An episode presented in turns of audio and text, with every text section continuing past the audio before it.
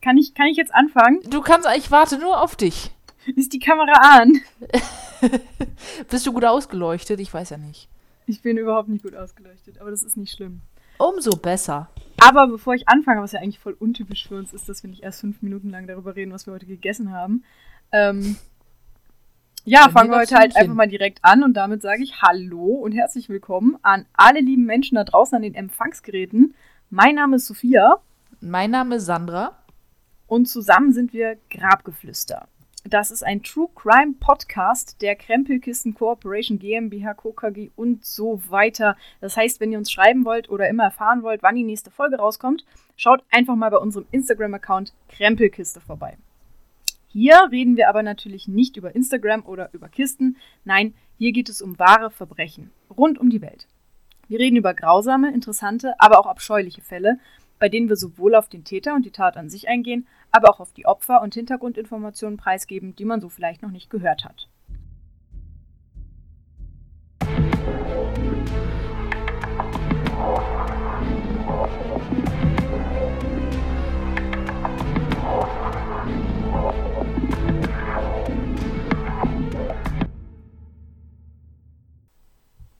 Und damit starte ich direkt in meinen Fall. Ich, ich wollte gerade sagen, habe. da mir ja schon ein bisschen angeteasert wurde, dass wir entweder sehr stark kürzen müssen oder zehn Folgen draus machen müssen, ähm, bin ich sehr gespannt, was du da jetzt rausgesucht hast. Genau, ja. Ich lausche gespannt. Ja, sieh das Ganze wie einen sehr verwirrenden Film, wo sich am Ende alles zusammensetzt. Okay. Ich Aber versuch's. Nein, ich glaube, so verwirrend wird es nicht. Hoffe ich zumindest. Ansonsten macht ihr einfach Notizen. Nee. Dann kann ich sagen, ach hier, das war's. Genau. Alles Also, klar. dann äh, fange ich direkt mal an. Wenn du einem Sittenstrolch begegnest, dann nichts wie weg. Der Mann mit dem Mantel war stets ein fremder Mann, der keine Frau hat, der sich, wenn er böse ist, an Jungen und Mädchen ranmacht. Das wurde früher allen Kindern erzählt. Um da direkt mal reinzugrätschen, ein Sittenstrolch ist äh, ein altertümlicheres Wort für einen Mann, der sich gegenüber Kinder, Kindern ähm, zum Beispiel entblößt oder Hm. so. Also, ich finde Sittenstrolch ist ein schönes Wort. Also ich Ja, finde generell so es alte klingt Wörter nett, sind. aber es ist nichts Nettes. Nee, das ist wohl wahr. Trotzdem finde ich, dass die, das Altdeutsch viel zu wenig geschätzt wird in der heutigen Zeit. Ist richtig. Also Sittenstrolch ist der Mann mit dem Mantel, der danach der Mann mit dem Van und den Katzenbabys wurde. Ja. Und jetzt der Mann hinter dem PC ist. und so ändern sich die Zeiten. Tja, so, so ändert sich alles. Genau. Dann beginnen wir mal. Als Renate, eine 19-jährige Frau mit kurzen braunen Haaren, am 6. Februar 1955 an der Straße steht, fröstelt es ihr. Eindeutig kein Wetter, um so lange zu warten. Doch die junge Frau hat keine andere Möglichkeit. Sie steht an der Ausfahrt der Raststätte Holm-Moor West und wartet auf einen Auto- oder Lkw-Fahrer, der sie mitnimmt. Angst hat sie keine. Dafür hat sie das Ganze schon viel zu oft gemacht. Und nicht selten entwickelte sich auf der Fahrt nicht nur ein Gespräch. Gerade für stämmige Lkw-Fahrer hat sie eine Schwäche. Als um 9.35 Uhr ein Mercedes neben ihr hält, sagt sie jedoch auch nicht nein. Sie wolle nach Münster, er nach Köln. Damit würde sie den größten Teil ihrer Reise schaffen. Erleichtert setzt sie sich in den warmen Wagen. Doch so nett ihr Retter in der Not auch zu ihr war, sie hatte kein Interesse an ihm. Jedes Mal, wenn er ihr die Hand auf den Oberschenkel legt, schob sie diese entschlossen und bestimmt wieder zurück. Als sie in Osnabrück an einer Raststätte kurz halten, fährt er ohne sie weiter, lässt sie einfach stehen. Doch Nett. die junge, ja, sie wollte halt nicht, das wollte er dann nicht. Mhm. Doch die junge Frau weiß sich zu helfen. Keine 15 Minuten dauert es, bis der nächste Mann hält und sie in seinen Wagen lässt. Und auch dieses Mal hat sie Glück. Bis nach Waldstätte, eine kleine Gemeinde, fährt er und lässt sie dort raus. Nun sind es nur noch 30 Kilometer bis Münster. Und das, obwohl sie dort eigentlich gar nicht hin will. Allerdings verrät sie den Typen nie, was ihr eigentliches Ziel ist. Gut gelaunt verabschiedet sie sich um 13.35 Uhr von dem freundlichen alten Mann und geht auf der Bundesstraße 63 in Richtung Hamm. Dabei fällt die Frau mit ihrem grünen Pullover, dem giftgrünen Wollschal, den hellen Perlonstrümpfen und grünen Slippern vielen auf. Doch ganz besonders einer Person, die sich nähert, ohne dass Renate die Gefahr auch nur erahnen kann. Je. Es ist der 8. Februar, also äh, zwei Tage später, als der 45-jährige Bauer Franz Dietrich im Wald mit dem Fahrrad stockt, als er etwas Auffälliges entdeckt. Schnell wird ihm klar, dass er dort kein totes Tier gefunden hat. Im Polizeibericht wird Folgendes notiert. Fundort etwa 170 Meter von der Straße entfernt und 11 Meter weit weg vom Waldweg. Die Leiche befindet sich in einer Bauchlage. Ihr Kopf liegt auf der linken Gesichtshälfte auf einem moosbewachsenen Baumstamm. Ihre Beine sind ausgestreckt. Der linke Arm befindet sich teilweise unter dem Oberkörper, der rechte ist abgespreizt. Rock und Pullover wurden hochgeschoben, BH und Unterrock untergezogen. Zahlreiche Stich- und Schnittverletzungen. Auch Wildfraß ist vorhanden. Also ich übersetze das mal, Wildfraß ist halt, wenn Tiere an der Leiche schon Mhm. ein bisschen Jo. gesnackt haben. Die Obduktion ergibt als Todesursache Ersticken. Im Hals wurden mehrere Stiche gefunden. Daraus ergibt sich, dass Renate Göbbel an ihrem eigenen Blut erstickt sein muss. Äh, Ja. Das Maß der Gewalt ging dabei deutlich über das Nötige hinaus. Viele der Stiche seien nicht tödlich und auch dadurch nicht nötig gewesen.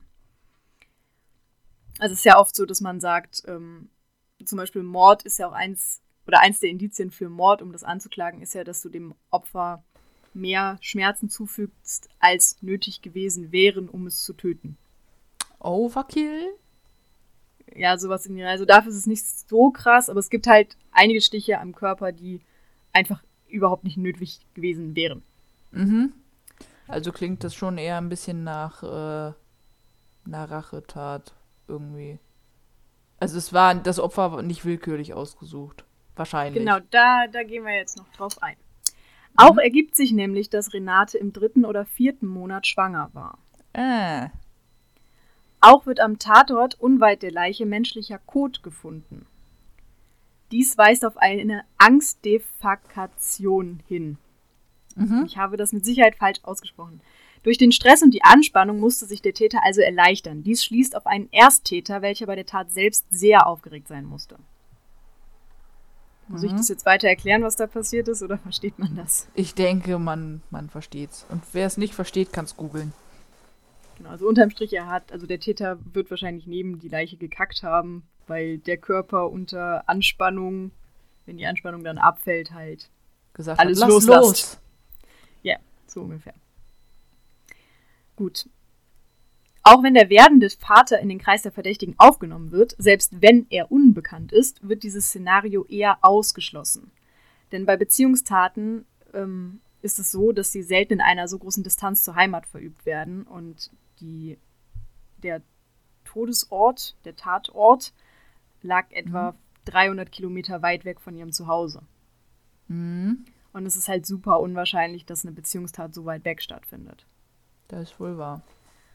Als die Polizei sich in Renates Umfeld umschaut, wird auch schnell klar, sie war bekannt für ihr Herumtreiben, das Abhauen von ihrem Wohnort und das Missachten von ihren Regeln. Ebenfalls gab's, äh, ebenfalls galt sie als sexuell sehr erfahren.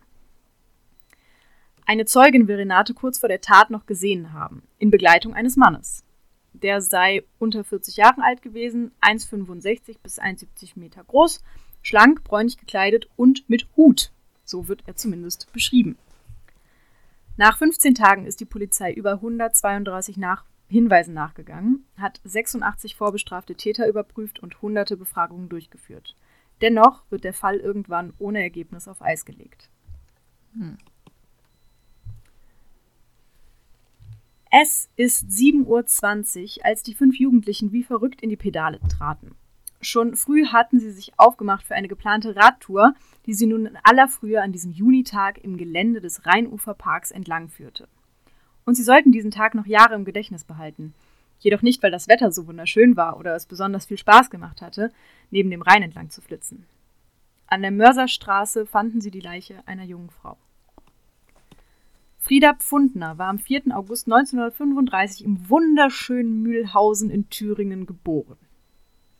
Mit 22 Jahren hatte, die hatte sie die sowjetische Besatzungszone jedoch verlassen und war in die Bundesrepublik gezogen. Dort arbeitete sie nun seit zwei Jahren in der Gaststätte Kronenburg in der Atropper Straße in Duisburg-Hommerich. Mhm. Laut Kollegen und Chef war sie eine vergnügungstüchtige junge Frau, die dem Alkohol nicht abgeneigt war und den Männern wohl noch weniger. Doch so viele Männerbekanntschaften sie auch hatte, so wenige davon hielten länger als ein paar Drinks. Nach jedem Feierabend ging sie noch in die Stadt, in eine der Diskotheken, um dort zu feiern, und nicht selten ging sie in Begleitung nach Hause. Und wenn sie dafür ein wenig Geld von den Männern bekam, war es umso besser. Das letzte Mal wurde sie am 17. Juni 1959 gesehen, in Begleitung. Der Mann wurde auf 28 Jahre geschätzt, etwa 1,75 groß und schlank, jedoch mit breiten Schultern. Sein Haar soll dunkelblond gewesen sein, das Gesicht schmal. Er habe mit Berliner Dialekt geredet und sich mit Günther vorgestellt. Und nun war sie tot. Laut Obduktion wurde sie am 18. Juni 1959 durch einen Würgegriff getötet. Der einzige Hinweis war die Beschreibung ihres Begleiters sowie das Sperma, welches in der Vagina des Opfers sichergestellt wurde. Es trug hm. Substanzen der Blutgruppe A. Mhm. Dass sie vergewaltigt wurde, muss ich jetzt, glaube ich, nicht extra nochmal erwähnen. Ich glaube nicht, nein. Als die Beschreibung des Begleiters an die Öffentlichkeit gelangte, meldete sich eine Zeugin, die jedoch zuerst als wenig hilfreich oder glaubwürdig eingestuft wurde. Die 22-jährige Christel Glatzek war eine arbeitslose Herumtreiberin ohne festen Wohnsitz, vorbestraft wegen gewerbsmäßiger Unzucht und berühmt dafür, für ein paar Gläser Schnaps alles zu tun. Sie berichtete von einem Mann, welcher sie vor ein oder zwei Monaten mit zu sich nehmen wollte. Er bot ihr einen Schlafplatz an, wenn sie dafür mit ihm schlafen würde. Also willigte sie ein. Mit dem Taxi fuhren sie von der Kneipe zum Rheinufer. Eine genaue Adresse wollte er nicht preisgeben. Dort angekommen, schlug er ihr auf den Hinterkopf, zerrte an ihrem Mantel und riss sie zu Boden. Als sie auch nach Aufforderung ihre Hose nicht ausziehen wollte, schlug er sie mehrfach ins Gesicht, bevor er die Hände um ihren Hals legte und zudrückte, bis sie das Bewusstsein verlor. Hans-Günther Vogel. Diesen Namen hatte sie zuvor in der Kneipe auf seinem Personalausweis lesen können und den Namen hatte sie sich daher merken können, weil er Vogel hieß und Vogelstimmen täuschend gut imitieren konnte. da die Parallelen erkannt wurden, wurde nach dem Mann gesucht. Und tatsächlich war der Mann, der Vögel nachmachte, durchaus bekannt. Nicht sein Name, wohl aber seine Fähigkeiten, wodurch die Polizei ihn nach kurzer Zeit aufgriff. Bei der Vernehmung am 28. Juni bestritt er nicht, den Abend mit Frieda verbracht zu haben. Auch seien sie sich näher gekommen, aber außer etwas Küssen und Fummeln sei nichts passiert. Um kurz nach eins sei er zu seiner Tante nach Rheinberg gefahren. Diese konnte sein Alibi jedoch nicht bestätigen, gab im Gegenteil an, ihn seit über einem Monat nicht mehr gesehen zu haben. Dün, dün, dün. Auch seine Ex-Frau sagte bei den Vernehmungen nicht gerade zu seinem Vorteil aus. In ihren Augen war er gewalttätig. Sie traue ihm alles zu. Ebenfalls war Vogel Träger der Blutgruppe A. Mhm. Die Indizien reichten, um ihn in U-Haft nehmen zu können. Nach drei Monaten dort verlor er seinen Job sowie jegliche soziale Bindung zu anderen Menschen.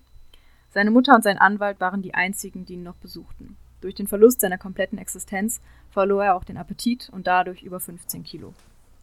Das ist dauert, ein bisschen was. Das ist viel, ja. Es dauerte neun Monate, bis er entlassen wurde. Die Beweise reichten für eine Anklage nicht aus. Doch sein Ruf war demontiert, seine Existenz zerstört. Er kehrte seiner Heimat den Rücken zu und kam nie wieder zurück. Auf Wikipedia steht übrigens, dass er sich im Gefängnis erhangen hat, nachdem er verurteilt wurde. Da habe ich allerdings überhaupt keine Quellen zugefunden. Okay. Und die Quelle, die ich jetzt genommen habe, ist sehr vertrauenswürdig. weil die sich halt auf ähm, Gerichtsaussagen und alles Mögliche bezieht und dann glaube ich da doch eher dran als an Wikipedia. Ja, da magst du wohl recht haben. Genau. Aber ich wollte es dazu sagen. Wie war das? Wikipedia ist keine seriöse Quelle. Was? ja, es hat mich ein bisschen geschockt. Hatten unsere Lehrer all die Jahre recht gehabt? Bisschen deprimiert. Ja. Wir haben trotzdem alle Wikipedia genutzt für irgendwelche Schulreferate. Und es hat funktioniert. Und es hat sehr gut funktioniert. Wahrscheinlich haben die Lehrer auch immer nur auf Wikipedia selber nach Kontrolle gelesen. Wahrscheinlich. so, weiter geht's. Mhm. Das Mädchen mit den grün-grauen Augen und der Dauerwelle in den braunen Haaren wird von allen, die sie kennen, als lebensbejahende junge Frau beschrieben. Michaela ist mit ihren 1,65 vielleicht nicht die größte, doch sie ist ja erst 16 Jahre alt. Bestimmt wird sie noch ein wenig wachsen. Und davon abgesehen wirkt sie schon deutlich reifer. Nicht selten wird sie für volljährig gehalten. Und auch ihr Freund ist bereits 18 Jahre, Doch erst vor kurzem trennte sie sich von ihm. Laut ihren Freundinnen hat sie bereits jemand Neuen kennengelernt, doch aus seinem Namen macht die Handballerin ein großes Geheimnis. In der Schule ist sie eine absolute Überfliegerin, hat bereits eine Klasse des Gymnasiums übersprungen. Neben der Schule und ihrem Sport kümmert sie sich manchmal um das Pferd ihrer besten Freundin. Doch am 26. Juli 1959 verschwindet sie plötzlich spurlos nach einem Besuch des Strandbades am Essener Baldeneysee. Da nehme ich schon einen Fall aus Deutschland und es kommen trotzdem Wörter und Namen, die ich nicht aussprechen kann. Tja, so ist das im Leben. Das wäre ja sonst so einfach. Ah, sehr deprimiert. Also nach einem Besuch des Strandbades in Essen. Gut gerettet. Ja. Sofort wird nach ihr gesucht. Ein rot-weiß gestreifter Pullover, eine blaue Nietenhose, weiße Unterwäsche und weiße Sandalen soll sie getragen haben. Dazu hatte sie einen grünen Bastkorb dabei. 17 Tage lang bangen Familie, Freunde, Bekannte und Beamte, bis plötzlich alle Hoffnung ein Ende hat. Im Stadtwald Essen wird von drei Jugendlichen der Pfadfindergruppe St. Georg eine Leiche gefunden und schnell als Michaela identifiziert. Hm. Die Leiche liegt auf dem Rücken. Durch die Verwesung, die Wildtiere und Maden ist der Kopf beinahe abgetrennt und liegt auf der rechten Seite. Auch der Rest ist teilskelettiert, die Beine leicht gespreizt und flach ausgestreckt. Ein Halstuch ist in Höhe des vierten oder fünften Halswirbels um den Hals geknotet. Auf der Leiche selbst liegt ein wenig Farnkraut. Bei der Obduktion kann eine eindeutige Todesursache nicht geklärt werden. Maden und andere Tiere haben bei der Spurenvernichtung ganze Arbeit geleistet.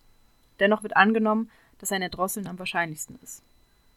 Anmerkung: Auf Wikipedia steht, ihr wurden Streifen von Fleisch aus Hüfte und Gesäß geschnitten. Auch hierzu habe ich keine Quellen und ich halte das auch für sehr unwahrscheinlich, da der Körper von Tieren und Maden bereits angegriffen worden war und ich bezweifle, dass man das hätte sehen können. Ja.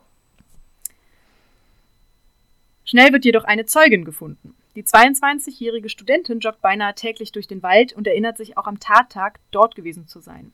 Und abends, etwa gegen 18.30 Uhr, sah sie in der Nähe des Fundorts einen Mann aus dem Gebüsch stolpern und wegrennen. Auch wenn es ihr komisch vorkam, habe sie sich dabei natürlich nichts gedacht. Sie beschreibt ihn als 20- bis 22-jährigen schlanken Mann, etwa 1,72 groß, mit gepflegtem Erscheinungsbild. Sein Gesicht soll frisch, die Stirn hoch gewesen sein. Dazu trug er einen beigefarbenen Anzug und ein gelbes Campinghemd. Hm. Trotz der doch recht eindeutigen Beschreibung findet sich jedoch kein Verdächtiger, auf den ansonsten auch alle Punkte passen. Als einziger kommt der Ex-Freund in Frage, aber der hat statt eines Motivs ein wasserliches Alibi. Na super. Erst, erst Monate später, am 13. Februar, wir erinnern uns zurück, die Tat geschah am 26. Juli, Mhm. betritt ein Mann die Wachstube des Polizeireviers in Essen-Borbeck. Mein Name ist Konrad Meckler und ich habe Michaela getötet. Er habe das Mädchen am See kennengelernt und aus einem anfänglichen Gespräch entstand ein Verhältnis. Am Tage ihres Verschwindens habe er sich mit ihr getroffen und gestanden, verheiratet zu sein. Als sie daraufhin wütend wurde und wegrennen wollte, packte er sie am Halstuch und zog dieses zu. Hm. Während des Verhörs verstrickt er sich immer mal in Widersprüche, schiebt dies jedoch auf Nervosität und Erinnerungslücken. Beispielsweise weiß er nicht mehr genau, wie er sie getötet haben soll. Und auch an andere Dinge am Tatort müssen die Beamten ihn teilweise hinweisen. Andererseits beeindruckt er jedoch mit detailliertem Tä- Täterwissen. Ebenfalls betont er, dass er sie nicht habe töten wollen. Es sei ein Unfall gewesen. Na Als- ja. Als Meckler der Zeugin gegenübergestellt wird, treten Unsicherheiten auf. Immerhin ist die Tat bereits neun Monate her. Doch die Joggerin identifiziert Meckler eindeutig als den Mann, der damals aus dem Gebüsch gelaufen war. Und nur drei Wochen später zieht Meckler sein Geständnis komplett zurück. Er war verwirrt und deprimiert gewesen. Seine Frau habe einen Liebhaber, erwarte von diesem sogar ein Kind und verlange daher die Scheidung. Und auch in seinem Beruf als Handelsvertreter kam er nicht voran und habe hohe Schulden. Daher kam ihm die Idee, ins Gefängnis zu gehen, dort seine Ruhe zu haben und dennoch versorgt zu werden. Und durch die Zeitungen habe er damals alles erfahren, was er brauchte. Doch die Polizei glaubt ihm nicht und so wird er am 3. September wegen Mordes angeklagt, jedoch nur wegen gefährlicher Körperverletzung zu acht Jahren verurteilt. Am 3. April 1965 wird er als verurteilter Straftäter entlassen. Okay. Was sagst du dazu? Äh, Also, also glaubst du ihm das, dass du wirklich, weil gerade irgendwie privat ein bisschen was kacke läufst, du auf die Idee kommst, einen Mord zu gestehen? Also es ist. Nein. Hm, ich weiß ja nicht. Also es ist so dieses, bei mir läuft's kacke, also gestehe ich das jetzt, weil dann wird's mir bestimmt besser gehen? Also die, die nicht. Idee war ja, dass er dann seine Ruhe hat im Knast und halt versorgt wird, muss sich um nichts kümmern und kann da mal ein paar Jahre chillen. Ja, aber. Weiß ich Also ich nicht. glaube, das Also- war auch eine ziemliche Kurzschlussreaktion. Also wenn es so war, war es eine harte Kurzschlussreaktion, weil keiner, der da länger drüber nachdenkt, Nee. macht das ja. Also, aber ich kann auf jeden Fall verstehen, dass die Polizei sagt, äh, ja, nee, das glauben wir die jetzt nicht. Nee, eher unwahrscheinlich. Also sorry, aber die Geschichte ist ja mal total behindert. Äh, Naja, er hat auf jeden Fall, also unterm Strich hat er tatsächlich nur knapp fünf Jahre gesessen, weil er danach nochmal in Revision gegangen ist. Und dann wurde das nochmal abgemildert. Und er war auch Mhm. sehr, sehr brav im Gefängnis und alles. Aber er ist trotzdem halt vier Jahre gesessen, ne? ich ich halte da an unserer Münzwerftheorie fest. Oder Ja. an unserem Münzwerfvorschlag. Das ist richtig. Gut. Die 13-Jährige könnte kaum glücklicher sein. Nicht nur, dass sie heute mit ihrer Freundin auf die Kirmes durfte, nein, die Mutter hatte ihr sogar ein wenig extra Geld zugesteckt, um sich noch ein Eis kaufen zu können. Oh. Und das hatte sie sich auch verdient. Sie war stets fleißig, half immer brav im Haushalt und hatte es nun geschafft, in die achte Klasse versetzt zu werden. Etwas, worauf sie ziemlich stolz war. Den Hm. 23. April 1962 verbrachte Ilona Dönges mit ihrer Freundin auf der Kirmes. Erst spät abends um 21 Uhr trennten sich die Wege der beiden Mädchen. Wo das kontaktfreudige Mädchen die Nacht verbracht hatte, kann sich niemand genau erklären, doch um 11 Uhr am nächsten Tag wurde sie zweifelsfrei von einem Lkw-Fahrer erkannt. Und nur zwei Stunden später wurde ihre Leiche gefunden. Es war 13 Uhr, als Rudolf Dibbern in seinem VW-Käfer über einen kleinen Weg fuhr. Er war gemeinsam mit seiner Schwiegermutter auf dem Weg zu einer Trauerfeier, als er am Waldweg den Körper eines Mädchens sah. Der 46-Jährige wies die Frau noch an, im Wagen zu bleiben, während er näher ranging. Die Wangen waren noch gerötet und in Armen und Händen war noch klare Körperwärme zu spüren. Doch er brauchte keinen Puls zu fühlen, um zu wissen, dass jede Hilfe zu spät kam. Die Augen des Mädchens starrten tot und glanzlos geradeaus. Der Polizei fielen sofort die blau-violetten Lippen der Toten auf, ebenso wie das Chibo-Halstuch, welches um ihren Hals geknotet war. Auch wurde ganz in der Nähe eine Spur gefunden, welche wahrscheinlich von einem Kraftfahrzeug stammte. Schnell kam die Polizei auf den Schluss, dass Ilona in einem Wagen getötet worden war und hier nur abgelegt wurde. Die Obduktion ergab Kratzer an beiden Oberschenkeln, Rötungen und Hautdefekte im Intimbereich, ebenso eine Einkerbung des Jungfernhäutchens, jedoch kein Riss. Ilona war also missbraucht, jedoch nicht vergewaltigt worden. Auch hier steht auf Wikipedia wieder, dass Streifen ihres Fleisches entfernt wurden. Habe ich keine Quelle zugefunden. Ich glaube, Eher nicht so. da hatte jemand viel Langeweile. Menge Als- Fantasie. Ja, ist ganz furchtbar. Als ob den Leuten es nicht schlimm genug ist, dass ein 13-jähriges Mädchen missbraucht und getötet wurde. Nein, man muss ihr noch Streifen vom Fleisch rausschneiden, weil sonst ist es nicht mehr sensationskrass genug. Ja, das ist traurig, wo die heutige Zeit mit uns hin ist, ne? Gut.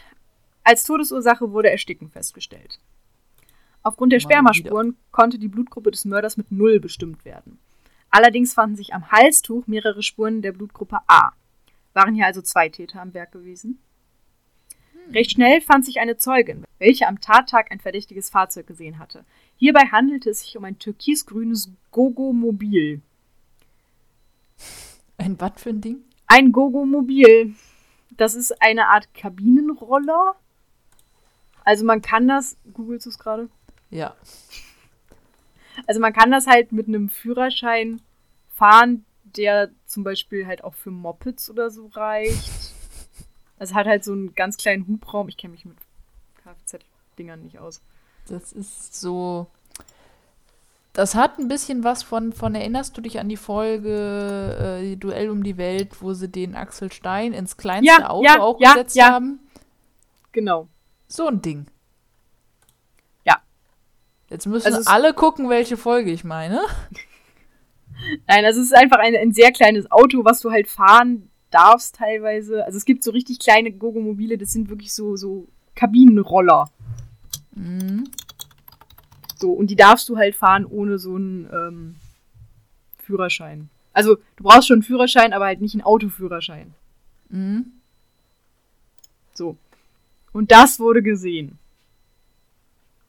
Okay. Und damit stieß man nur kurze Zeit später auf den jetzt Hauptverdächtigen Rüdiger Karthaus. Der 52-jährige Betonbauer hatte versucht, mehrere Bekannte zu überreden, ihm ein Alibi zu geben. Ebenfalls war er Besitzer eines türkisgrünen Gogomobils. Ein Umstand, der ihn zu Recht verdächtig macht. Bei dem Verhör verstrickte er sich in mehrere Widersprüche. Zudem war er kein unbeschriebenes Blatt für die Polizei. Schon mehrfach hatte er sich Frauen und auch Kindern in eindeutiger Absicht genähert. Einmal war es sogar zu einer Anzeige gekommen, die jedoch aufgrund von Mangel an Beweisen eingestellt worden war. Allerdings war Karthaus niemals gewalttätig gewesen. Doch auch seine Blutgruppe 0 sprach für eine Täterschaft. Und auch der Umstand, dass er seinen Wagen einen Tag nach der Tat vollständig gereinigt hatte und die Klamotten, die er an dem Tag getragen hatte, in eine Wäscherei gegeben hatte, sprachen jetzt nicht gerade für seine Unschuld. nee. Und wieso er das getan habe, konnte er jetzt auch nicht wirklich erklären. Na super. Siehst du, deswegen staubsauge ich nie mein Auto. Das, das ist der Grund. Ach so. So. Na gut. Die Indizien reichten schlussendlich für eine Festnahme und so kam er in U-Haft. Doch nur kurze Zeit später wurde er entlassen. Die Indizien seien zu schwach. Zudem ging man davon aus, dass Ilona und Monika vom gleichen Täter getötet wurden. Und beim zweiten Mord, also dem von Monika, saß er nachweislich im Gefängnis. Ilona und Monika, dazu muss ich jetzt ein bisschen ausholen. Ilona, habe ich ja gerade erzählt, wurde am 24. April getötet und auch gefunden. Und am 4. Juni im gleichen Jahr machte sich Monika morgens auf den Weg zur Schule. Sie war die älteste von drei Kindern. Und auch wenn sie erst elf Jahre alt war, so hatte sie doch schon viel Verantwortung für ihre jüngeren Schwestern. Und so schmierte sie auch an diesem Montag die Schulbrote für sie und ihre Geschwister. Oh. Gemeinsam mit den Eltern lebte sie in Webhofen, das ist in der Nähe von Duisburg. Der Vater war Abbruchunternehmer, die Mutter putzte in Krankenhäusern und Arztpraxen. Und so waren sie oft nicht zu Hause und Monika übernahm ihre Aufgabe im Haushalt und der, der Erziehung der Kinder. Sie war ein stilles, fleißiges und ernstes Kind, welches immer folgsam war und nie Schwierigkeiten machte. In der Schule war sie zwar eher mittelmäßig, aber die Lehrer waren trotzdem alle der Meinung, dass die komplett problemlos ist. Mhm. An diesem Morgen hatte sie sich ihr neues rotes Kleid angezogen und verließ um halb acht alleine die, Schu die Wohnung. Die Schwestern mussten nämlich heute erst später zur Schule gehen. Den knapp zwei Kilometer langen Weg zur Schule kannte das Mädchen mit den schulterlangen blonden Haaren im Schlaf. Erst ging es über die Straße, durch die Schachtstraße, dann durch die belebte Holtener Straße und von dort weiter zu einer Werksbahnunterführung. Dann die paar hundert Metern über den Schwarzen Weg, links an dem Kornfeld vorbei bis zur Hochwähler Straße. Die musste man ganz entlang gehen, in die Dr. Hans-Göckler Straße abbiegen und dann war man schon in der Schillerstraße, wo die Lindenschule stand. Den schwarzen Weg durfte sie aber nie alleine gehen. Das hatte ihre Mutter ihr eingeprägt. Erst vor kurzem sei in der Nähe ein junges Mädchen getötet worden, Ilona. Ihre Mutter hatte ihr sogar ein Bild von dem Mädchen gezeigt, um ihr klarzumachen, wie gefährlich das war. Als Vera Reimers am späten Nachmittag in der Lindenschule anrief, wollte sie wissen, ob ihre Tochter schon losgegangen sei. Doch statt einer beruhigenden Nachricht erzählte die Lehrerin ihr, dass Monika etwas völlig Untypisches getan hatte. Sie war nicht aufgetaucht, hatte also geschwänzt. Etwas, was noch nie passiert war. Dann, dann, dann. Schon um 18 Uhr wurde eine groß angelegte Suchaktion gestartet, welche sich über mehrere Tage ziehen sollte. Doch es sollte über zwei Wochen dauern, bis ein Hubschrauber über ein Feld flog und der Pilot etwas entdeckte. Als die Rotorblätter des Hubschraubers nämlich die Luft herumwirbelten, trat etwas zum Vorschein. Ein kleiner Schulranzen und daneben ein Menschenkörper. Hm. Auch wenn die Leiche so stark verwest war, dass man sie nicht identifizieren konnte, so war es doch klar, dass es Monika war. Neben ihr verteilt lagen Schulhefte und auf jedem fein säuberlich der Name Monika Reimer. Durch die starke Verwesung konnte eine genaue Todesursache auch bei der Obduktion nicht geklärt werden. Jedoch ging man davon aus, dass sie erwürgt oder erdrosselt worden war. Als sie die Nachricht bekam, erlitt Vera Reimers einen Nervenzusammenbruch, während der Vater der kleinen Monika nur apathisch zu Hause saß. In diesem Zustand sollten sie sich beide eine lange Zeit bewegen und es dürfte sich nichts daran ändern. Die Schwestern der Toten kamen zu der Klassenlehrerin von Monika, da die eigenen Eltern nicht mehr imstande waren, sich weiterhin um sie zu kümmern. Ja. Ja, es ist so, einer nach dem anderen stirbt weg. Ja, ich muss deswegen mal kurz durchatmen. Als sie ihre fünfjährige Nachbarin draußen spielen sieht, muss sie lächeln. Wie jedes Mal. Manuela ist einfach ein kleiner Sonnenschein. Und natürlich hat sie auch heute einen Groschen für das kleine Mädchen dabei, damit sie sich etwas Süßes am Kiosk kaufen kann. Es ist der 12. Juni 1962 am Stadtrand in Neuss, als Manuela den Groschen in der kleinen Faust etwa 100 Meter zurücklegt, um sich am Kiosk einen großen Erdbeerlolli zu kaufen. Nur unweit entfernt versteckt sich ein elfjähriger Junge. Er spielt gerade Verstecken und nutzt die Zeit, in der er verharren muss, um sich ein wenig umzusehen. Und er sieht, wie der Mann auf das kleine Mädchen zugeht und sie fragt, ob sie zur Kirmes will. Nickend und ohne Widerstand folgt sie ihm. Dieser setzt sie dann auf die Lenkstange seines Fahrrads, schwingt sich in den Sattel und radelt los. Auch die Nachbarin, die dem Mädchen nur Minuten vorher begegnet war, kann dies nicht verhindern. Zwar versucht sie noch dem Fahrrad zu folgen, muss die Verfolgung aber recht schnell abbrechen und dreht um. Michaelas Mutter wird verständigt und zu zweit suchen die Frauen das Gebiet ab. Doch von dem Mädchen keine Spur. Noch am gleichen Abend ist die Polizei mit 20 Hunden, mehr als 30 Beamten und einem Hubschrauber unterwegs. Es werden mehr als 1000 Handzettel verteilt. In den nächsten Tagen werden Schrebergärten durchsucht, genauso wie Lauben, Heuschober, Strommieten, Waldungen und Erdmulden. Auch nach dem Verdächtigen wird unter Hochdruck gesucht. Der Mann soll 30 bis 35 Jahre alt sein, ein blass eingefallenes Gesicht haben. Seine Hose war mittelbraun, ebenso wie der Hut, die Schuhe waren tiefschwarz. Ein mittel- bis dunkelblaues, vielleicht auch grünes Hemd soll er getragen haben, eventuell war es gemustert. Über 3000 Mark sind auf Hinweise ausgesetzt, die zur Ergreifung führen. Sofort fallen den Beamten natürlich die Fälle Monika Reimer und Ilona Dönges ein. Ob es sich auch hier um den gleichen Täter handelt? Nach drei Tagen Suche stoßen Beamte etwa 50 Meter unterhalb einer Steinbrücke im Uferschlamm auf einen leblosen Körper. Als Manuelas Eltern davon erfahren, brechen sie zusammen. Die Obduktion ergibt vermutliches Erwürgen als Todesursache. Durch das Wasser sind die meisten Spuren verwaschen, so kann ein sexueller Missbrauch nicht festgestellt werden. Eine Vergewaltigung kann jedoch ausgeschlossen werden. Na, Nur wenige immerhin. Kilometer entfernt in Düsseldorf versucht ein junger Mann, sich das Leben zu nehmen. Einfach nur, weil sein Fahrrad dem glich, was der Täter genutzt hat. Und er dem Stress der Gesellschaft nicht standhielt. Er hat sich aber, also er hat es aber nicht geschafft, also er lebt noch. Und die Polizei hat sich danach auch mit ihm beschäftigt, weil die sich dachten, vielleicht ist es ja auch ein Schuldeingeständnis. Er hat aber ein wasserdichtes Alibi, also alles gut. Oh. Er hat halt wirklich einfach nur versucht, sich umzubringen, weil er das gleiche Fahrrad hatte wie der Täter. Das ist schon, das, das spricht aber auch nicht unbedingt für eine stabile Psyche. Das ist richtig. Aber gut, wenn, wenn alle anderen auch der Meinung sind, du hast das gleiche Fahrrad und deswegen der Meinung sind, du hast ein Kind getötet. Ja, gut.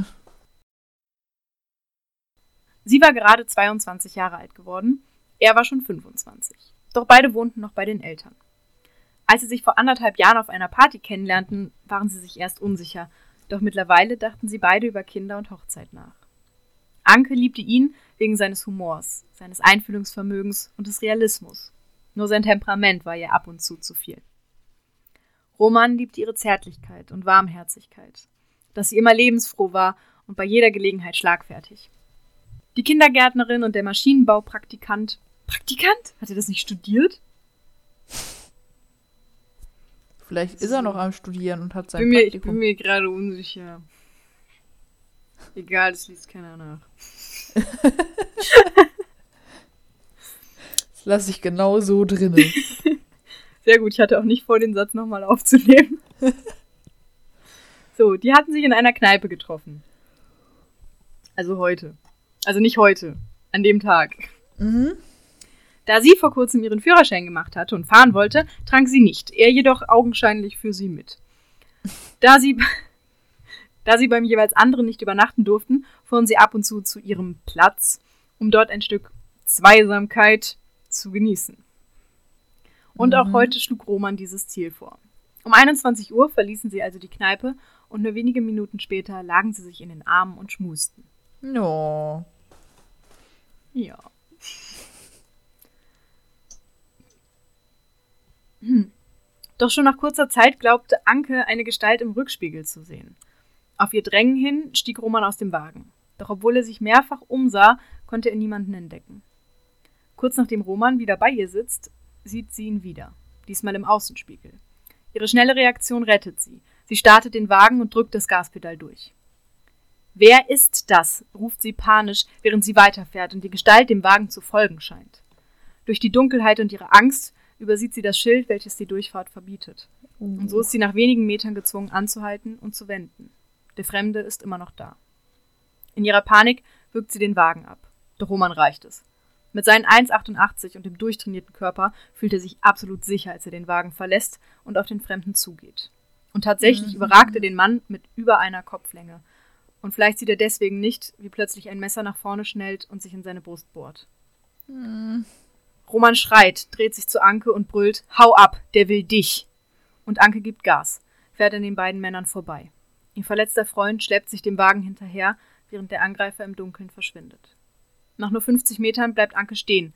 Wie durch ein Wunder schafft es Roman noch bis zum Wagen, sagt dort jedoch bewusstlos zusammen. Ihre Schreie hallen über das Gelände und alarmieren ein älteres Ehepaar, die in der Nähe spazieren waren. Sofort wird RTW und Polizei gerufen. Vor allem, was machst du auch in der Situation? Du weißt, irgendwo hier in der Nähe läuft noch ein Types rum, aber der andere ist bewusstlos, den kannst du ja auch nicht einfach liegen lassen. Aber du willst ja auch nicht da bleiben, weil irgendwo läuft noch ein Types rum mit Messer. Ja, ich finde es auch schwierig, muss ich sagen. Ja. Roman wird um 22.38 Uhr tot im berufsgenossenschaftlichen Unfallkrankenhaus eingeliefert. Mhm. Nur kurz danach wird Anke befragt. Sie gibt an, der Täter sei ca. 35 Jahre alt gewesen, 1,75 Meter groß, schlank und dunkelhaarig. Dazu trug er einen dunklen Anzug oder eine dunkle Kombination. Tödlich war übrigens der Stich in die linke Seite des Brustkorbs. Die sechste Rippe an ihrem knorpeligen Anteil und die anschließenden Weichteile zwischen fünfter und sechster Rippe waren total durchtrennt. Der Stich ging in die Brusthöhle zwischen Rippenraum und den Herzbeutel.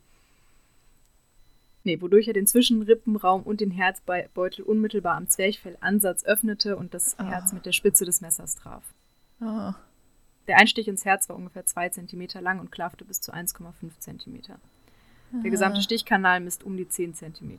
Er ist also ah. innerlich verblutet. Ein weiterer Zeuge gibt an, kurz vor der Tat einen Mann gesehen zu haben, etwa 35 Jahre, 1,70 groß, volles ovales Gesicht, die Jochbeine etwas hervorstehen, dunkles Haar und ein Messer in der Hand. Doch trotz der Zeugenaussage wird niemand gefunden und der Fall schließt sich auch wieder, ohne dass es irgendeinen Verdächtigen gibt. Ich trinke mal kurz was. Tu das. Wie viele waren das jetzt inzwischen? Ich habe nicht mitgezählt. Ich habe doch gesagt, mach dir Notizen. Ja, es tut mir leid. Weiß ich nicht. Fünf, sechs. Ich kriege, werde das Gefühl nicht los, da hat jemand ein Problem mit Frauen. Hey, das gerade war ein Mann. Ja, aber eigentlich wollte er ja die Frau. Der Mann Weiß ist ihm man's? ja nur in die. Ja, aber gut, der Mann ist ihm ja nur in die Quere gekommen. Weiß man's? Ja, Nur weil der Mann gerufen hat, der will dich. Ja, es hat, ist aber. Weiß der ja gar nicht. Ja, ja, du mit deinem True Crime Wissen. Hier, Spoiler, Spoiler und so. Ja, ja. Habe ich dir was vorweggenommen? Nein. Gut. Das hätte mir auch überhaupt nicht leid getan sonst. ist mir klar. Ja. So. Vor drei Monaten hatte ihr Vater sie rausgeworfen. Den ewigen Streit hatte er nicht mehr ausgehalten. Dazu die ständigen Männerbekanntschaften. Und als er dann noch erfahren hatte, dass sie geradezu damit angab, ihren Freund zu betrügen und mehrgleisig zu fahren, hatte es ihm gereicht. Ihre Mutter hätte das sicher nicht zugelassen, doch die war vor drei Jahren bei einem Zugunglück ums Leben gekommen.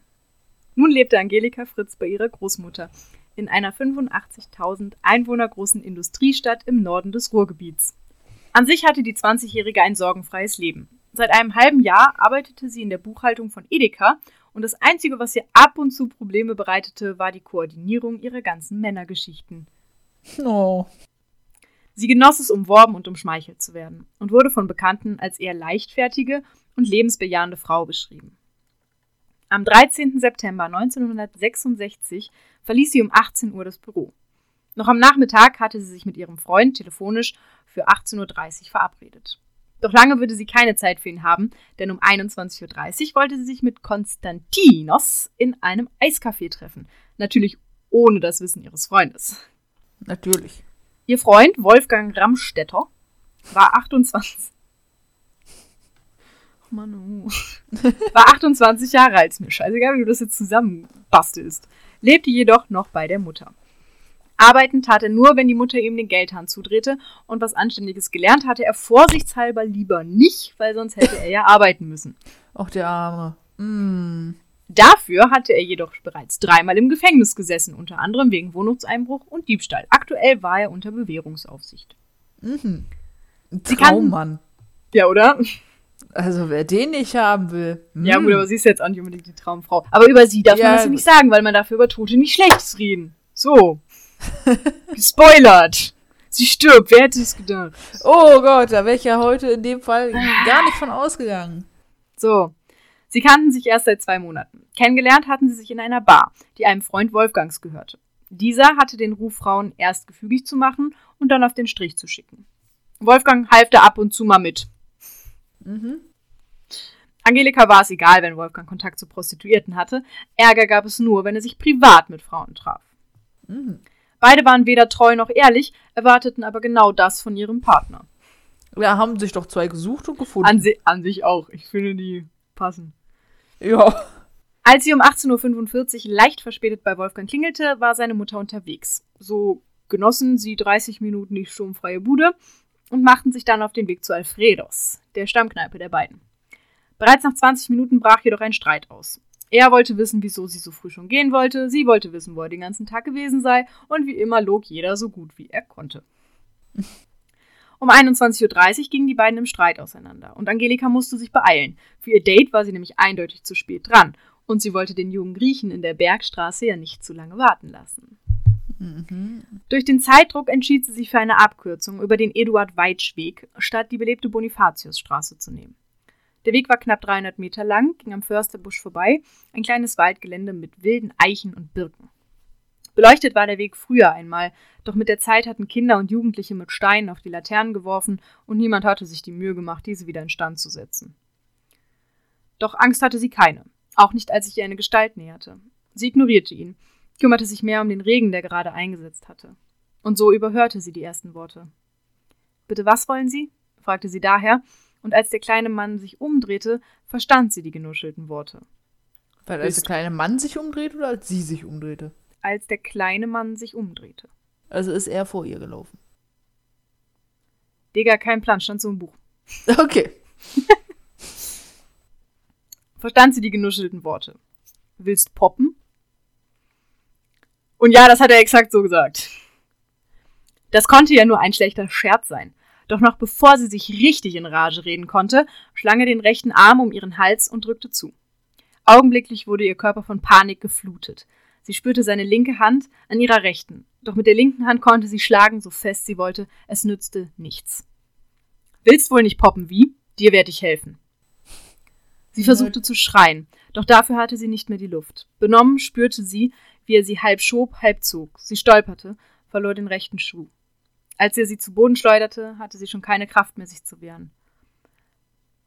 Doch sie wusste, er will mich nur vergewaltigen. Ich werde überleben.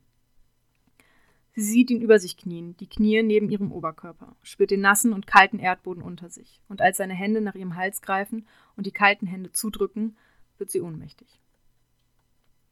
Am 15. September, kann genau sagen, zwei Tage später, Mhm. entdeckte ein städtischer Arbeiter im Försterbusch eine Leiche. Etwa 15 Meter vom Weg entfernt unter einem Baum. Die Obduktion ergab eine gewaltsame Einwirkung gegen den Hals durch Würgen. Der Hauptverdächtige der Polizei ist natürlich Wolfgang Ramstetter. Der letzte Begleiter der Frau ist bereits vorbestraft und stritt sich laut Aussage eines Kellners kurz vor dem Tod der Frau lautstark mit dem Opfer. An Motiven gibt es Genau, an Motiven gibt es genug. Er hatte ihre Fremdgeherei satt, der Streit hat ihn genervt, vielleicht wollte er aber auch, dass sie für ihn anschaffen ging und sie wollte nicht. Laut seiner Aussage lief der Abend allerdings folgendermaßen ab.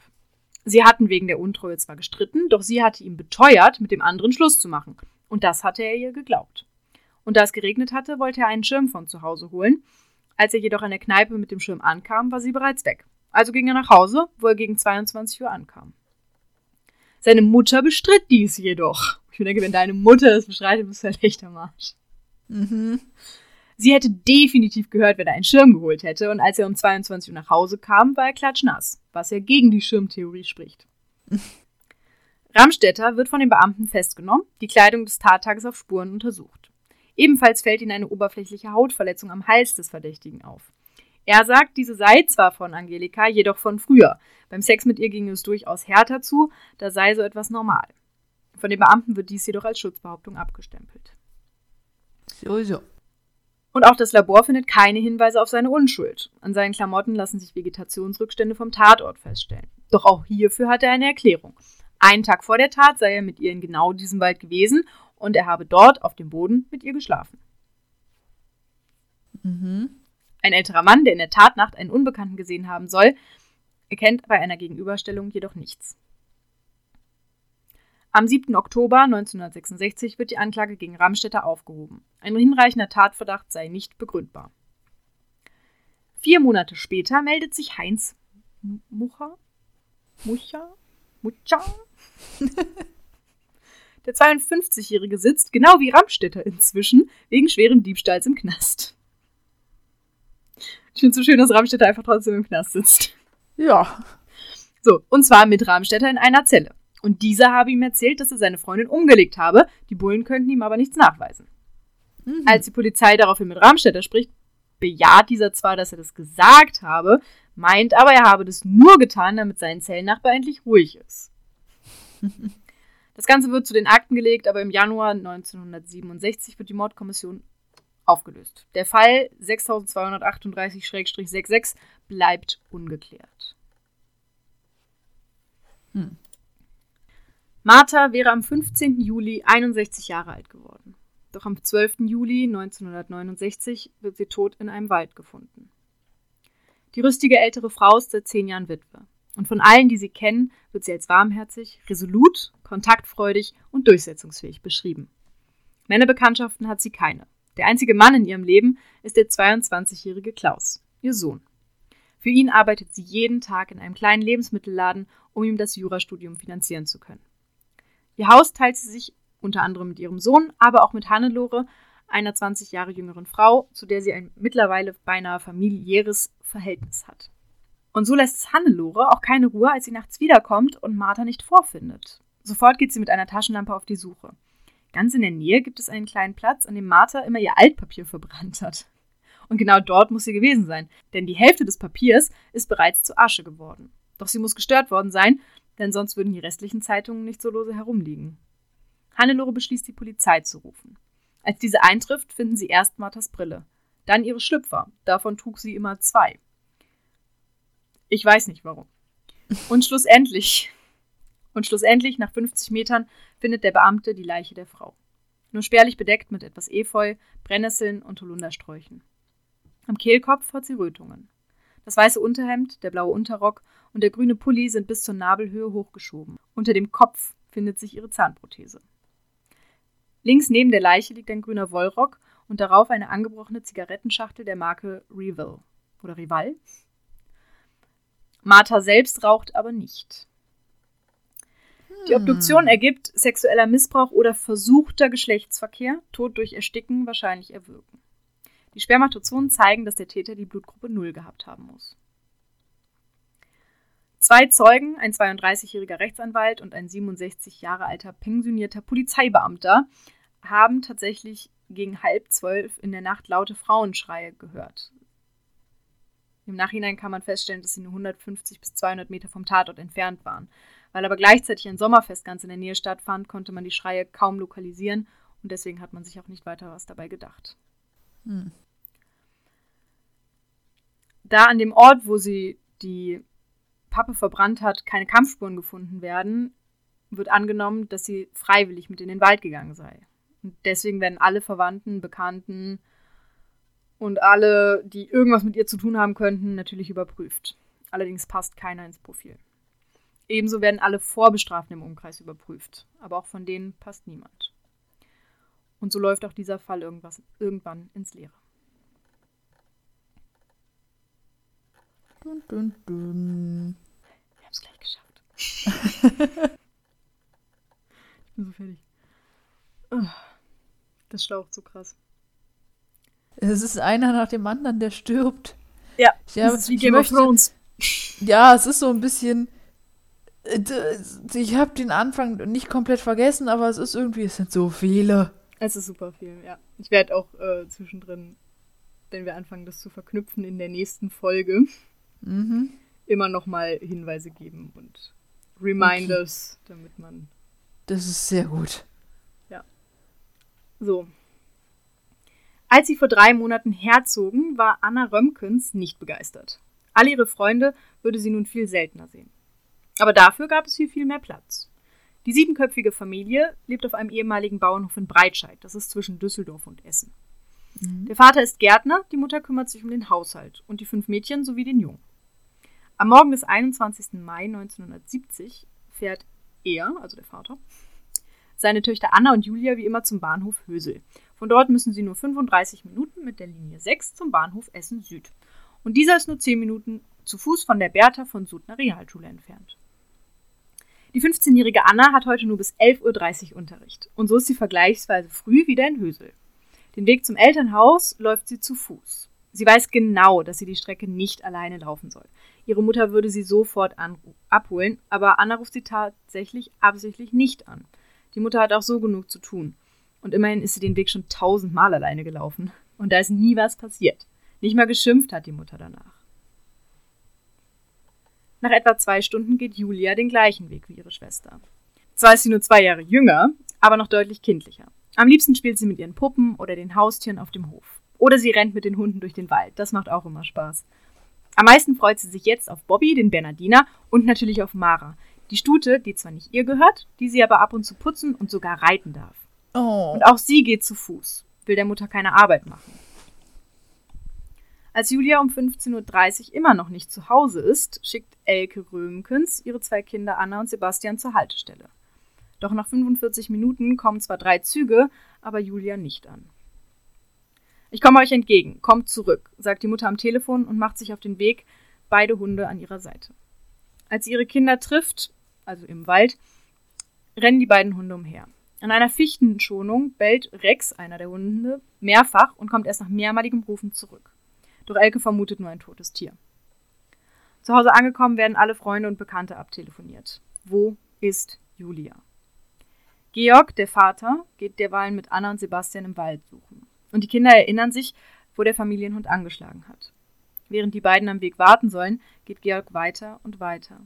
30 Meter, bis er einen Haufen Zweige, Farn und Blätter findet. Doch die Schuhe, die Schuhe unter dem Haufen, die erkennt er. Sofort schießt sein Puls in die Höhe. Die Umgebung beginnt sich zu verschieben, doch er reißt sich zusammen. Erst als er die kalte Hand spürt, gemeinsam mit dem fehlenden Puls, bricht er zusammen. Auf seine Kinder gestützt, kommt er zu Hause an und er muss kein Wort sagen. Als Elke das Gesicht ihres Mannes sieht, weiß sie, dass ein Teil von ihr für immer gestorben ist. Sie schreit, sie weint, sie will es nicht wahrhaben. Während Georg reglos im Sessel sitzt, starrt Elke bewegungslos auf das Foto ihrer Tochter.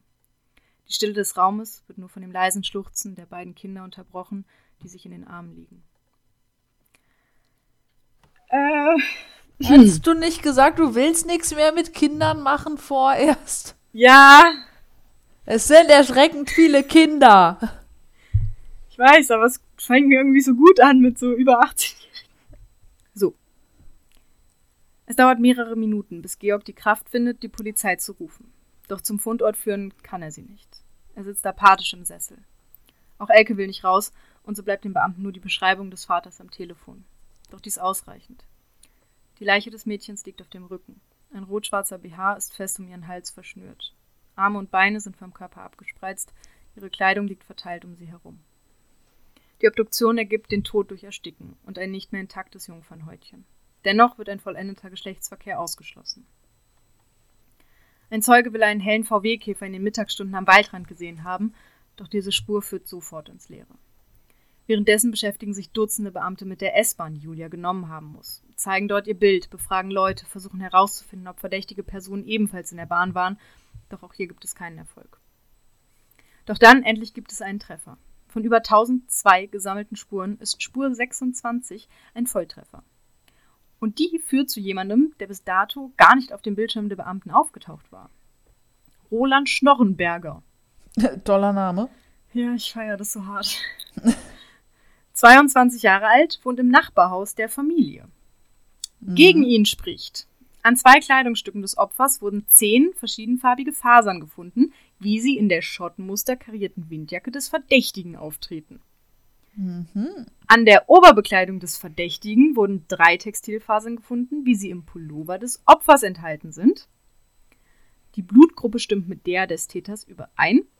Und die Mutter gibt ihm zwar ein Alibi, allerdings kommt danach raus, dass sie zu der Zeit, wo sie sagte, sie war bei ihm, eigentlich beim Friseur war.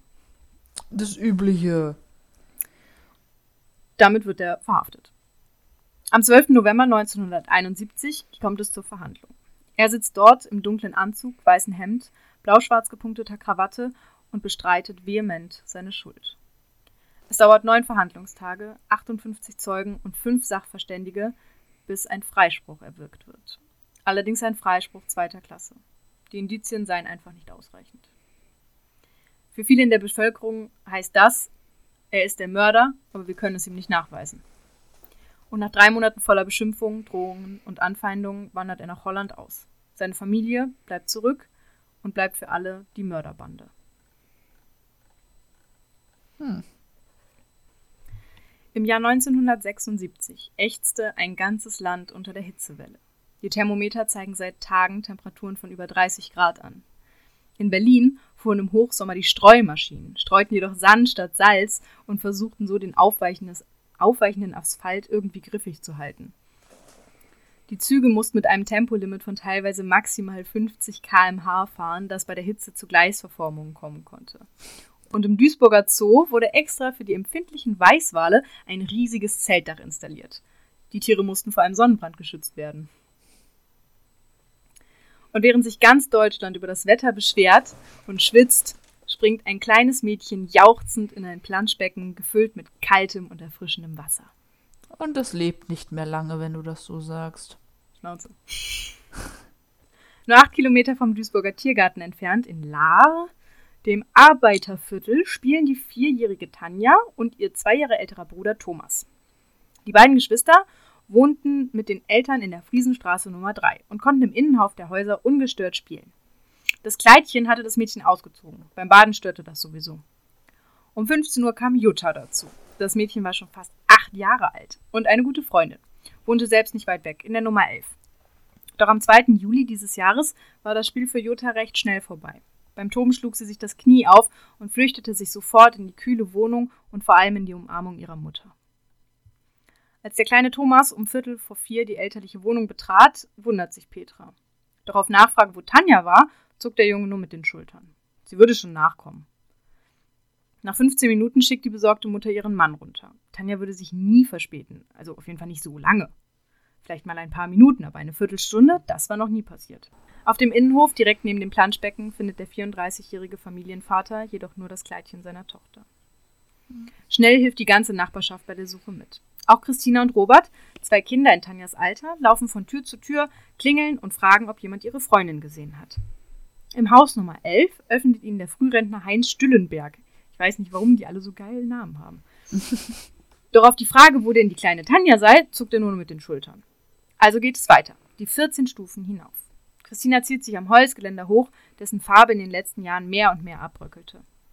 Es dauert, bis sich in der Wohnung unter dem Dach etwas regt. Doch der Mann, der ihnen öffnet, schüttelt nur den Kopf und knallt die Tür wieder zu. Durch die Polizei wird eine sofortige Nahbereichsfahndung eingeleitet. Ein Bild der vermissten Tanja geht an alle Bus- und Bahnfahrer sowie an jedes einzelne Taxiunternehmen. Zusätzlich fahren Polizeiwagen mit Lautsprecheranlagen durch die Straßen und bitten um Achtsamkeit und Mithilfe. Gegen Abend sind mehrere Streifenwagen, die Wasserschutzpolizei und sogar ein Hubschrauber im Einsatz, bis die Suche am Abend eingestellt wird. Man wird am nächsten Tag weitersuchen, aber jetzt ist es zu dunkel. Währenddessen geht um kurz nach 20 Uhr auf der Wache ein Anruf ein. Eine Frau erzählt, dass in der Friesenstraße 11 ein Mann wohnt, der ihr schon immer etwas verdächtig vorkam. Immer wieder gingen Kinder zu ihm und betraten auch seine Wohnung. Als die Polizei dem Hinweis nachgeht, öffnet jedoch keiner die Tür. Und so gehen die Beamten auch wieder. Als am nächsten Tag der Rentner Franz Falinski anruft, müssen die Beamten jedoch erneut losfahren. Der 71-Jährige habe lange mit seiner Frau diskutiert und vermutlich sei an der Sache auch nichts weiter dran. Man wollte ja auch bei Gott keinen Verdächtigen und nachher wäre ja gar nichts. Doch die Wasserrohre in der Friesenstraße 11 sind verstopft, weil ein Nachbar angeblich Schlachtabfälle entsorgt habe. Doch dass da nur ein Kaninchen geschlachtet wurde, glaubt so wirklich niemand. Um 10.05 Uhr klopfen zwei Polizeibeamte an der Tür von Joachim Kroll. Ach, den Namen kenne ich doch. Ende. Boah, Cliffhanger. Voll der Cliffhanger, oder? Ich war richtig stolz auf diesen Satz. Warte, warte, warte. Aber jetzt, um, um mein Bedürfnis zu befriedigen, hat der die alle umgebracht? Das erfahren wir in Folge 2. Äh.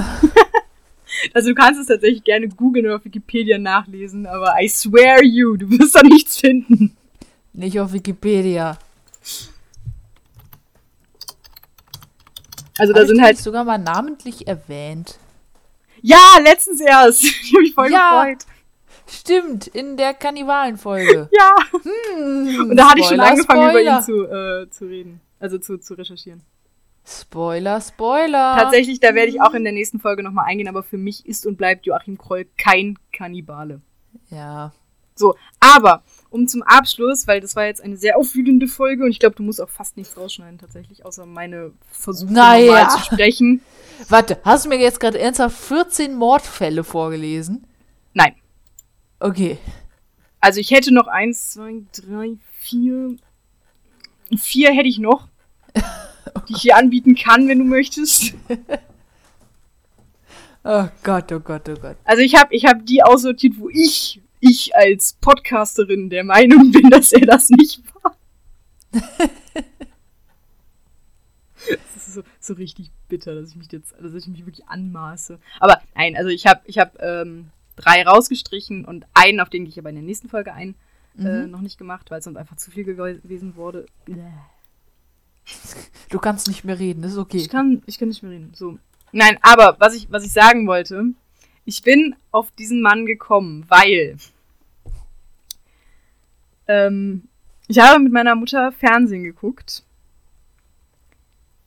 und ein Schauspieler kam vor und äh, sie sagte und ich habe irgendwie gesagt, so, boah, den kenne ich doch irgendwo her. Wie, wie hieß der denn nochmal? Und sie meinte, das ist der Joachim Kroll. Und ich das so gegoogelt, ich so, ich bezweifle, dass das ein Serienkiller ist.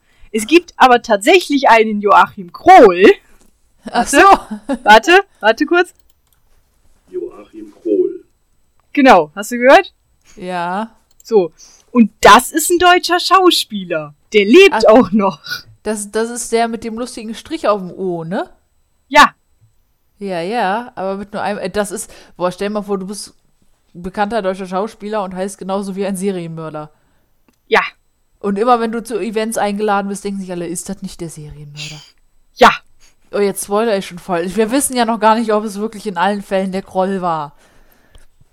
Spoiler, das werden wir auch nächste Folge nicht erfahren. Tada! Aber wir werden äh, uns nächste Folge sehr, sehr viel damit beschäftigen. Wer ist Joachim Kroll? Wobei ich da gar nicht so detailliert drauf eingehe, weil ich halt für mich beschlossen habe, ich möchte diese Folge eher den ganzen Opfern widmen. Deswegen habe ich jetzt halt auch eine Folge lang über die Opfer gesprochen. Und Ja. äh, meiner Meinung nach sind halt auch die Opfer, die unschuldig verdächtigt waren, die deswegen ihre Heimat verloren haben und so. Ja. Ähm, also ich werde natürlich trotzdem kurz darauf eingehen, wer ist Joachim Kroll, was hat er in seinem Leben so erlebt, wobei ich ja viel davon jetzt auch schon erzählt habe. ähm, aber mich auch eher auf die ähm, Protokolle beziehe. Also es gibt Vernehmungsprotokolle, die ich mir durchgelesen habe und dann halt auch so ein bisschen aus meiner Perspektive berichte, was glaube ich, was wahrscheinlich ist und was glaube ich, was da wirklich passiert ist und warum hat er was getan und was vielleicht auch nicht. Hm. So, ich werde nämlich auch von, äh, also ich habe auf jeden Fall noch zwei Fälle, also was heißt Fälle, Fälle in dem Fall, die ich beim nächsten Mal erzählen werde, die sehr, sehr gleich und doch sehr, sehr unterschiedlich sind. Ich bin gespannt. Zu Recht. Zu Recht. Ja, Alles klar. das Okay. war der Joachim Kroll. Naja, der Oder auch nicht. Man weiß es nicht. oh Gott. Genau, aber wir Okay. enden hier mit dem an die Tür klopfen. Und Aha. ich sage jetzt schon mal, in der nächsten Folge wird diese Tür geöffnet. Wow. Boah, hab ich Metaphern drauf? Hab ich. So. War das eine Metapher? Ja, auch. Irgendwo vielleicht? War der Kommentar von dir jetzt unnötig? Ja, Nicht? Ja. auch. Ich meine ja nur. Ich geb dir gleich, ich meine ja nur. Es ist. Ja, ja, ja. Ob wir es je schaffen werden, eine Folge ernst zu beenden. Wahrscheinlich nicht. Ich habe so wie allein durch die Nein. Tatsache nicht, dass wir Darwin Awards haben. Ach ja, stimmt. Ich finde das auch so anstrengend, weil das Ding ist, ich habe wirklich, ich hoffe, man hört das im Podcast nicht so doll, aber ich habe wirklich an einer Stelle fast geweint.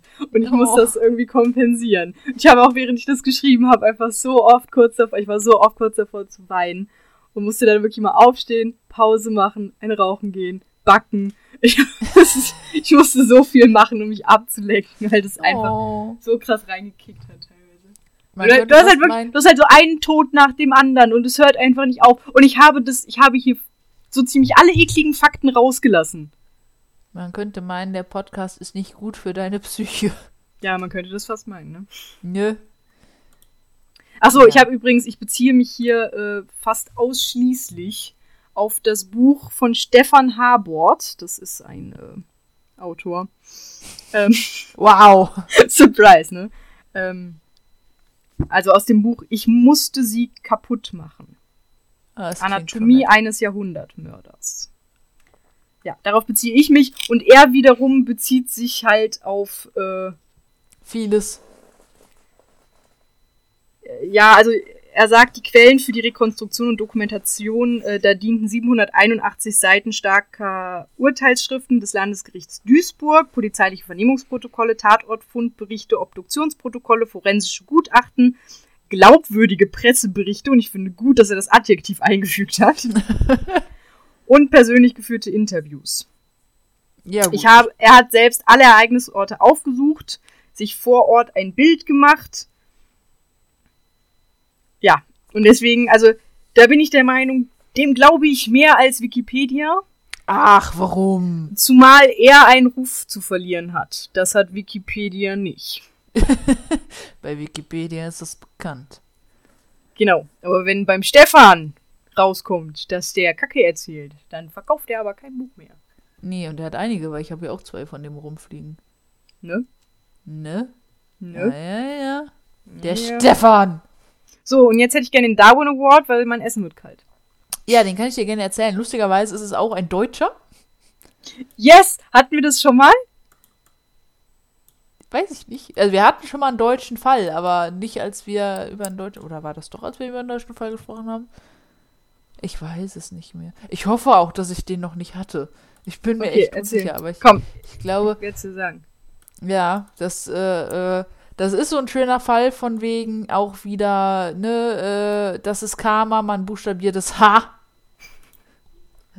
Und zwar ist es ein 63-Jähriger aus Mecklenburg-Vorpommern gewesen, ähm, der 2007 wohl einen Maulwurf bei sich im Garten hatte und den loswerden wollte und deswegen seinen gesamten Garten komplett mit Metallstäben ausgekleidet hat und den, die, die Stäbe an eine 380 Volt Batteriekabelgedöns angeschlossen hat und halt vergessen hat, vorher aus dem Garten zu gehen. Und dann flossen halt die 380 Volt durch ihn. Und ich glaube, das ist nicht so gesund. Ja, ich weiß nicht, wo die Schmerzgrenze liegt, aber das klingt nicht gut. Die Also Frage wir ist jetzt, wie geht's dem Maulwurf? Das ist hier leider nicht. Hat es gepackt? Das steht hier leider nicht. Immer diese unvollständigen Berichte. Es tut mir leid, jetzt möchte ich wissen, ab wie viel Volt es tödlich wird. Also ich weiß, wir haben ja, das ist jetzt aber, da bewege ich mich jetzt auf dünnem Eis, weil ich ja keine Ahnung von Physik habe. Und dementsprechend halt auch nicht mehr von. Da sprichst du mit der Richtigen. Ne? Aber wir haben ja letztens unsere Defis auf der Arbeit nochmal angeguckt. Da ist halt die Angabe in Joule. Also, So. ähm, ich will jetzt nicht sagen, Wikipedia sagt, aber. nee, tatsächlich ist es äh, Sufa, was auch immer Sufa ist.